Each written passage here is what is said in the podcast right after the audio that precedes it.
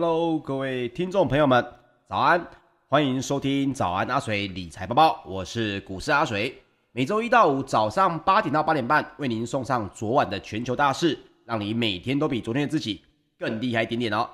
好的呢，昨天呢，我们因为了礼拜一啊，美国 July Four 的这个补班啊补假啊，所以呢，我们就稍微暂停了一天。那我们从今天开始呢，再次恢复到我们每个礼拜一到礼拜五的这个早上八点的节目。好。我们首先来看看哦，经过了这个休假了一天之后的美股的整体表现，跟有什么我们值得注意的重点呢？我们一起来看一下。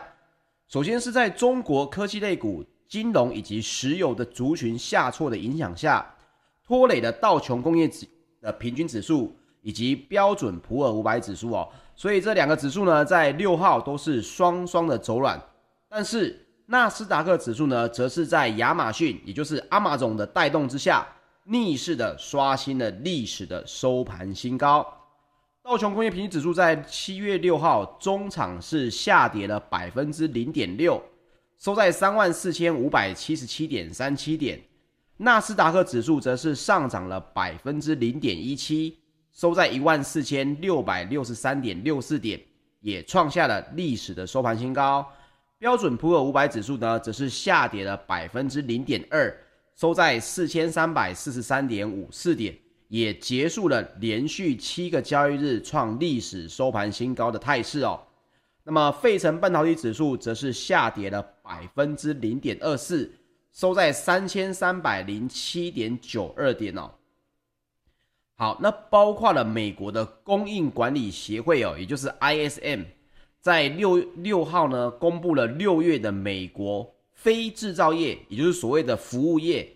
他们的采购经理人指数哦，这个 PMI 从五月的历史高值百分之六十四下滑到六十点一个百分点哦。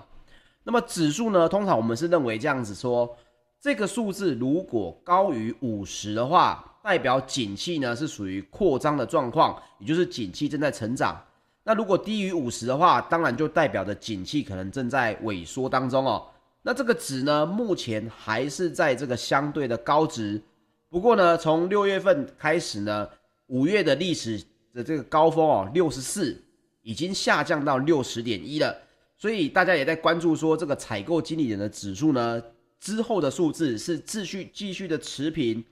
还是又会继续的下滑哦？那这一点。对于美国的经济呢，能不能从疫情哦开始有一个良好的复苏，这是一个牵一发而动全身的事情，所以大家也要一起来关注一下喽。那另外一方面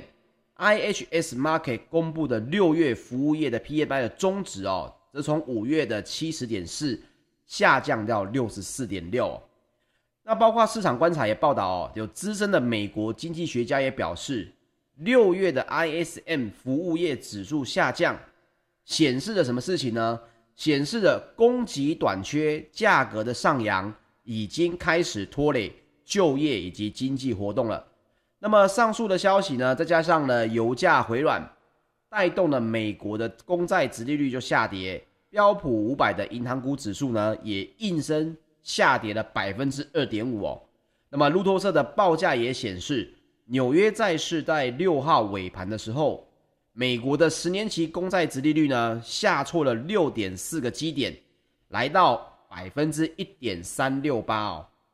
已经是连续第六个交易日走跌了。这个盘中呢最低甚至下探到百分之一点三五二哦，是二月二十四号以来的一个新低。好，各位听到这一定觉得说，诶，怎么这个服务业指数下降，为什么公债殖利率又有关系的呢？那跟大家来说一下啊，公债的价格跟它的殖利率呢是呈现反向的关系，因为公债在发行的时候就已经说好了，到期的时候呢，我会给予你多少的钱，所以呢，这个钱本身就是你投入的钱的这个所谓的殖利殖利率的这个部分嘛，它可以换算成殖利率，所以你买的越贵，你领到的利息相对之下当然就比较低，换算的殖利率当然也就下跌了。那么现在就是这样子，变成整个美国四大类股当中呢，有部分的类股因为看到了数据的活动，发现诶，似乎呢整个通膨已经有开始在影响了相对的这个股市哦。于是呢，资金又会有部分的人呢想要回流到这个所谓的债券去，因为我现在去买的话，之前殖利率这么高的情况下，我现在去买或许也是相对有利的，而且是保证安全的。也因此，这个所谓的资金挪动哦，就会影响到公债的价格，因为有人要买，价格就上升嘛。那么殖利率当然换算起来，也就是一个反向的走势，也就因此而下跌了。那么接下来呢，市场也会来聚焦哦，在我们的台湾时间礼拜四要出炉的这个联准会的六月的会议记录，这个我们在礼拜一跟大家报告过。那么高盛的首席经济学家呢，剑他就表示哦。美国的经济呢，应该不太可能过热，理由是随着防疫限制解除，财政的刺激也会相对减弱，将会使得成长放缓，并且呢，他也预测哦，FED 不太可能在十二月之前就要宣布来缩减购债的计划。这个是高盛的首席经济学家哦，见他来表示这个这个情况。那另外呢，亚马逊啊也受任的这个执行长安迪贾西这个走马上任哦，也接替了贝佐斯，他也是这个贝佐斯创立亚马逊以来二十七年以来呢第二位执行长哦。另外也因为美国的国防部呢终于宣布取消竞争对手微软所夺得的一百亿美金这个所谓的 JEDI 的云端合约哦，所以呢。这件事情也激励了亚马逊的这个整个股价，中场是大涨了百分之四点六九，收在三千六百七十五点七四美元哦。这个对各位如果比较少爱看亚马逊的股价的话，没错，它现在已经是非常高的一个价格了，这创下了历史的一个收盘新高。好，这个刚刚我们提到的微软被取消了这个一百亿美金的云端这个合约哦，到底这件事情是什么呢？那阿水趁的节目也跟大家来分享一下，在二零一九年十月底之前哦，其实美国的国防部呢，各位也知道，这个美国在世界各地都有这个军队在执行活动嘛，所以这个资讯的这个整体沟通呢，情报的沟通，他们就需要一个云服务。当然，这个云服务不可能放在百度网盘上面嘛，毕竟这是美军自己最重要的一个私密的东西。所以呢，当然他们就找了这个美国国内最大的这个相对的这个所谓的云合约的处理哦。那当时候是谁呢？在二零一九年十月底之前，这样的合约其实一直以来都是亚马逊拿的。不过各位也知道，这个二零一九年十月底之后，微软忽然打败了亚马逊，赢得了美国国防部呢价值一百亿美元的这个 JEDI 的云计算合同哦。所以这个时候呢，亚马逊就觉得非常的不高兴，因为他觉得这个整体的评估怎么看都应该是我拿下来。毕竟亚马逊的 AWS 呢，确实哦，你看这个 Google 啦、微软呐、IBM 呐这些竞争对手要跟他来相比的话，确实还是有稍微弱一点哦。也因此，这个合约被授予微软几周之后，亚马逊呢就对美国的国防部呢提起了诉讼。那到了二零二零年的一月中的时候，法庭的文件就显示说，诶，亚马逊呢要求法院暂时阻止微软履行跟美国国防部签订的这个一百亿美元的云计算的合约。那后来呢，五角大厦在这个礼拜二七月六号就宣布了取消跟微软签订的这个一百亿美金的刚刚提到的 JEDI 合同。那这个 JEDI 的全名叫做。联合企业防御基础设施云哦，而且又提出了很多个供应商的合约，准备来重选供应商。那么历时这两年的这个争论之后呢，五角大楼的这个百亿云订单呢，就不再由微软独享。目前呢，应该是由所谓的微软跟亚马逊来共享订单，或者呢，有可能直接完全转给亚马逊来做，因为 AWS 原本就是。五角大厦 JEDI 的这个长期合作对象，也是他的主要候选人啊。所以各位也可以知道说，那为什么会这件事情呢？这个根据啊，落选者阿马总呢，他在法庭上面呢就有说到这句话。他说呢，五角大厦的这个竞标程序哦，也有缺陷，而且不公平。同时也认为哦，美国的这个前总统川普哦，不喜欢他们原本的 CEO 贝佐斯。也是因为这个因素呢，才会影响了让这个亚马逊呢没有得标。那所以今年其实五角大厦就一直在说了，好啦，这件事情既然有争议，评议上面呢，各位也觉得诶有问题的话，那么或许我可能来取消相对的合约哦。在五月份的时候就有表明要重新考虑新的合作厂商。那么微软会对这件事情会不会提出一个反诉讼呢？这件事情还不知道。不过各位也听到了，这个一百亿美元的这个订单也不是小订单，不是一百亿台币哦，还是一百亿美金。所以这件事情呢，对亚马逊的益处当然也是相对是有的。那这件事情后续一定还会有相关的这个反应。那我们大家就继续来看下去，跟大家来说明一下这件事情主要的这个背景故事是这样子哦。好，那另外一方面呢，在美国挂牌的这些中国知名企业哦，在六号也都全面的走软。主因呢是因为北京的当局呢担忧各资外泄到国外。对中国的轿车服务的这个巨擘呢，滴滴出行展开了治安的调查。那么滴滴呢，原本是在上个月的六月三十号到美国首度的挂牌哦。那这件事情也影响了这个滴滴本身，甚至有可能，呃，我去查了相关的资讯，甚至有这个部分的消息指出哦，滴滴这个软体呢，在中国大陆还可能先暂时的下架。那这个影响当然就非常的大喽。那也根据路透社的报道，一名中国的内阁官员也透露，当局决定呢监控跨境资料的安全以及可能的证券诈欺风险。那么江苏满运软件科技跟中国雇主点评，还有职场信息公司的这个平台哦，看准网也都会面临主管机关的调查。那么滴滴出行啊、满运软件跟看准网在美国挂牌的股票呢，六号。分别下跌了百分之十九点五八、百分之六点六八，以及看准网下跌了百分之十五点九五哦，甚至呢，其他的公司也被影响了，百度、京东跟腾讯也分别下挫了百分之四到百分之六点八不等哦。所以各位可以看到，这个美中两国呢，现在针对这个企业到对。对方的国家去上市这件事情哦，也本身也存在非常多的警戒。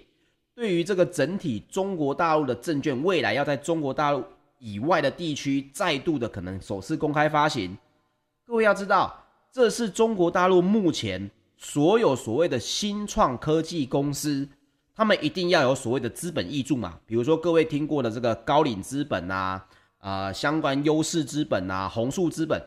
这些东西其实他们都是一个非常大的这个所谓的资本投资公司，什么意思？好像各位听众现在你做了一个小的 MVP，最小可执行的程式出来之后，你一定会觉得你的程式可以改变这个世界嘛？各位在这个上班族的时候，一定跟阿水一样有做过相关的梦嘛？啊，都觉得诶，如果让我发明了一个什么东西之后，我是不是可以改变这个世界呢？没错，那但是你需要资金来去做成长。甚至你有可能需要资金直接切入这个市场，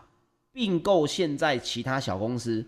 而这些资本公司呢，本身哦，各位也可以知道，与美国的这个连接呢是非常非常大的。所以各位如果看新闻，可能只看到说，诶，中国大陆似乎在呃针对治安的部分去做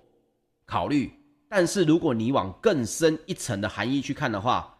中国大陆是不是也在针对这些所谓的资本公司哦，提出一个相关的警讯？毕竟这些公司要能够顺利的出场，你投资了这么多钱在里面，你最终要怎么换钱出来？当然是这家公司要能够上市，这个发行所谓的股票，你的股份才能换成所谓的股权，你的股权才能换成所谓的股票啊，那这个股票才能卖掉嘛。所以各位也可以知道。这个后面的这个相对影响呢，绝对不是只是所谓的啊治安调查这么简单而已。各位要了解一件事情，就是说啊，整个从中国大陆的现在的成长型的科技类股哦，开始会面临这个美中两国越来越对对方这么提防的情况下，相对的严格的法律有可能会继续的出台。那这些资本公司呢，也可能会相受到相对的影响哦。那后续呢，这些成长型的股票呢，各位如果有在投资的话，也要特别注意哦，包括了中国大陆跟美国的这个相关的这种呃首次 IPO 的股票等，都一定要提高警觉哦，不要因为这个股软体或者是这个公司非常的强大，就觉得把钱投进去是完全没有问题的哦。这个后中间背后的这个政治角力呢是非常大的，这点也要提醒给各位了。好，接下来我们来聊聊欧股方面哦。欧洲股市呢也面临一个比较意外的情况，就是德国的工业订单呢意外的惨跌，经济的景气指数呢也重衰，让投资人哦对于这个德国的复苏力道呢开始产生忧虑。冲向了债市来避险啊，那么泛欧指呢也终止了连三涨，从两周的高点呢剧烈的拉回。周二哦，泛欧的 STOXX 六百指数呢下跌了百分之零点五二，那么欧洲的三大指数跌幅也接近百分之一哦。英国的 FTSE 一百指数下跌了百分之零点八九，是两周以来的最糟单日表现。德国的 DAX 指数则是下跌了百分之零点九六，法国的 CAC 指数呢，则是下跌了百分之零点九一。好，可以看到欧洲三大指数都在下跌，而且下跌的幅度呢也是蛮大的，来到百分之一左右。这是因为德国的工业订单哦意外的重衰，五月份呢直接月减了百分之三点七。那各位一定觉得？百分之三点七，你就算是打折的话，也打一个九六折左右而已。为什么这么紧张呢？是因为这个数字是创了德国在二零二零年疫情封城以来的最大减幅。那大家就会觉得说，市场不是正在复苏吗？为什么五月份的德国工业订单会直接下跌了百分之三点七呢？这是大家所担忧的。另外，市场也原本预估哦。五月的工业订单应该要月增百分之一，所以这件事情呢，原本预估还是会上涨，还是会月增，没想到订单量竟然是下跌的，大家就开始觉得诶有问题，也就开始执行了刚刚跟大家报告过的，为什么债市的殖利率会下跌呢？因为大家就把钱挪往债市去做避险了嘛。那另外，ZEW 的德国经济景气指数哦。七月份也跌到了六十三点三，也是今年一月以来的新低。七月的数据呢，不及六月的七十九点八，也远逊于市场预期的七十五点二哦。所以这两个消息背后的真正原因，现在目前大家市场还在找说，为什么相关的订单跟经济指数会下降呢？这件事情大家也还在看到底后续的影响会不会继续扩大。那么不过。五月的欧元区零售销售呢，则是报喜的，月增呢是百分之四点六，优于市场估计的月增百分之四点四。所以刚刚我们有提到，德国的经济出现了杂音之后，投资人就涌入了债市避险。欧元区自己的公债殖利率也跌到了三周以来的新低。好，接下来我们来聊聊石油方面啊，最近石油实在是可以说非常的热门哦。纽约的商业交易所，在八月的原油期货七月六号收盘是下跌了百分之二点四，来到每桶七十三点三七美元。另外，欧洲的 ICE 期货交易所的近月布兰特原油则是下跌了百分之三点四哦，来到每桶七十四点五三美元。这个原因是什么呢？这是因为哦，OPEC 就是 OPEC Plus 呢，没办法就这个生产的协议哦，为油市。又投下了所谓的变数，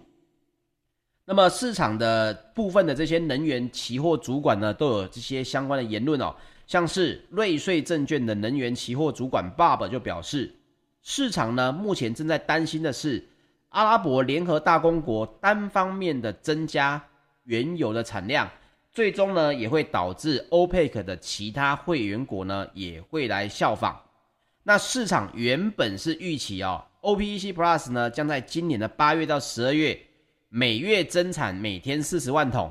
但是呢，当中的一个成员阿联酋要求要上调该国减产时依据的原油产量基准，允许呢它额外生产每天七十万桶的石油。那这件事情各位应该也知道，说到底是为了什么事情在吵架哈、哦？这件事情就是大家说好的，原本呢，我们因为经济的这个复苏，我们原本说好的减产的数量呢，应该要来增产的。那各位也知道，OPEC 的成员国其实里面讲话最大声的是谁？诶，没错，就是沙乌地阿拉伯。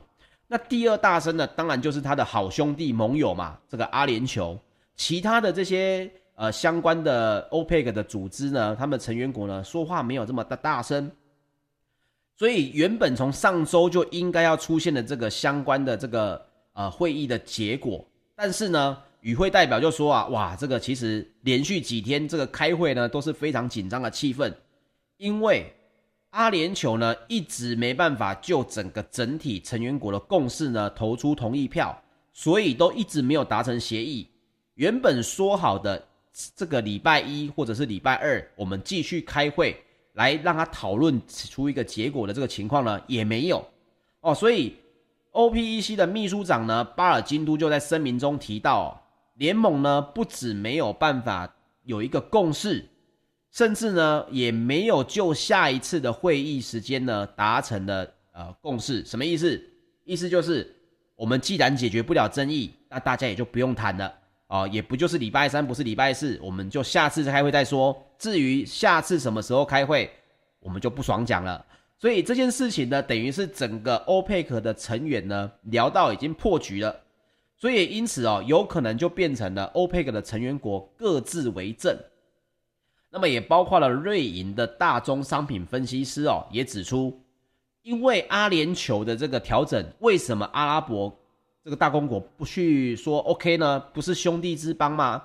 是因为如果阿联酋所说的我要再额外生产每天七十万桶的这个要求，如果允许的话，其他的欧佩成员国也会要求进行类似的调整。因为各位要知道的是，欧佩克成员国并没有所谓的高低之分。阿拉伯呢，虽然产油最多，它只是讲话比较大声，但是当时候 OPEC 成员国的整个呃组织当中呢，就是一国一票，所以呢，如果其他的成员国也吵着要来进行调整的话，这个先例一开，那么当然这个会议也就不用谈哦。所以高盛的这个报告也认为，鉴于阿联酋呢也不同意延长减产的协议，最有可能的是 OPEC 将会直接增产。但是不延长延长这个减产的协议哦，所以这件事情对于油价呢，目前来讲，大家也会觉得说，现在会不会有可能会造成石油的一个震荡？那么为什么会往下震荡呢？这个跟大家来稍微分享一下啊、哦。首先是哥伦比亚大学的全球能源政策中心主任啊、哦，Jason 他就表示了。如果达不到协议，就意味着要来维持当前的产量水准，那么油价将会飙升。但是这件事情是说不过去的，因为油价如果是飙升的情况下，在实质上呢，短线上面或许你会看到油价上涨，不过中长期下来一定会反而损害了阿联酋、俄罗斯还有沙乌地阿拉伯的利益。毕竟现在全球的石油呢，并不是只有欧佩成员国可以提供。美国自己也有很多的页岩油，所以油价的飙涨本身现在已经不是欧佩成员国说，哎，我们希望多少钱就多少钱了，也不是你减产就说了算，所以也因此这样的情况下，大家就会认为会不会可能造成的各自的能源国各自的增产，那就不要谈了，价格呢就有可能会反而因为大量的增产而下跌，所以大家觉得这个争议再起哦，不如在这个高点。先做所谓的调整，所以石油的价格在短线上面反而是先往下的震荡哦。那也另外呢，也包括了有部分的市场声音开始出现，像是能源研究公司啊，Manda 的这个创办人跟执行长他就表示哦，当前市场对于石油的复苏预期呢，可能有些过于乐观。他的理由是。虽然英美等一些较富裕的国家因为疫苗的接种率比较高，已经开始出现了能够恢复正常生活的期许，但是以全球的范围来讲，仍然有许多较为贫穷的国家没有办法立即跟上富裕国家的脚步。所以呢，石油的需求是不是会如同这个复苏的基准是像英国、美国呢？这个有部分的市场声音也认为不是。也造成了相对的这个投资人哦，对于石油的价格就认为在这个高点，不如是先获利了结哦。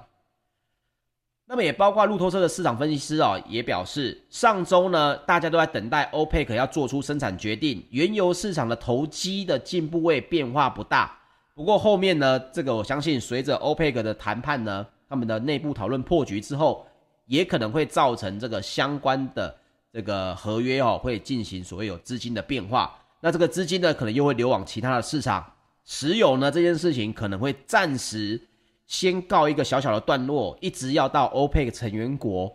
谁开始不顾这个大家的协议呢，直接增产，会不会有人这样做呢？也不知道。但是大家可以稍微来后续可以关注一下，后面或许变化会是这样子哈。好，接下来我们聊聊金属方面。伦敦金属交易所三个月的基本金属期货在七月六号是全面下跌，这是因为美元的上涨以及油价下跌拖累了商品的市场。那么，丹麦的圣保银行商品策略主管汉森也表示，中国数据疲弱以及五月份的德国制造业订单创疫情以来的最大降幅，也对这些所谓的铜价啦相关的金属也造成了压力哦。所以铜的期货在 LME 的交易所呢，是中场下跌了百分之二点五，来到每吨九千两百七十美元。好，接下来最后我们聊聊贵金属方面。纽约商品期货交易所，在八月的黄金期货，七月六号是上涨了百分之零点六，来到每盎司一千七百九十四点二美元。那么汇丰银行的首席贵金属分析师史迪尔呢，也表示。今明两年，今新兴国家的央行呢，渴望再度恢复对黄金的购买，特别是受惠于油价上涨的石油出口国如哈萨克等，那预期的这会对金价构成支撑。好，关于他的说法呢，各位要注意他的理论的立论基点是什么？是油价上涨。所以一旦油价没有上涨的话，石油的出口国哈萨克等呢，就不太有可能。哦，恢复这个对黄金的购买，所以要记得，包括这些看起来很大咖的哦，汇丰银行首席贵金属分析师听起来很大咖嘛，但是他的论点呢，并不是有时候事后看是错，是他的报告经过翻译成中文之后，有些媒体他没有讲出他的立论基点，他可能直接跳过去，呃，他只认为他只能只说新兴国家的央行可能会再度恢复对黄金的购买，那。这件事情，他如果没有提到是因为受惠于油价上涨的话，你有可能看了新闻反而被误导哦。所以这个阿水在分享这些东西的时候，一定要特别提醒大家，它的利润的基点是什么？这个是反而是新闻当中的一个重点哦。另外也包括像是 CT Group 的分析师也预估哦，在最最看好的情况下，随着全球经济的回升，今明两年的央行黄金购买量。可能会超过一千公吨，包括今年预估的五百公吨，以及明年预估的五百四十公吨哦。那么，另外也包括了金拓新闻也报道，金价在经历美国联准会升息预期提前的冲击之后，黄金的期货的进进投资进步位呢，创下了两年的新低。不过，分析师也认为，黄金的市场气氛正在转变。如果黄金能够重新收复每盎司一千八百美元的价位的话，金价的表现就有可能转佳。好，他的这个说法呢，其实是比较偏向于这个所谓的支撑压力技术面的看法啦。那最后再跟大家分享另外一个是圣保银行的商品策略主管哦，汉森，汉森又出来说话了。他说，他认为金价的上面的关键价位在每盎司一千八百一十四美元。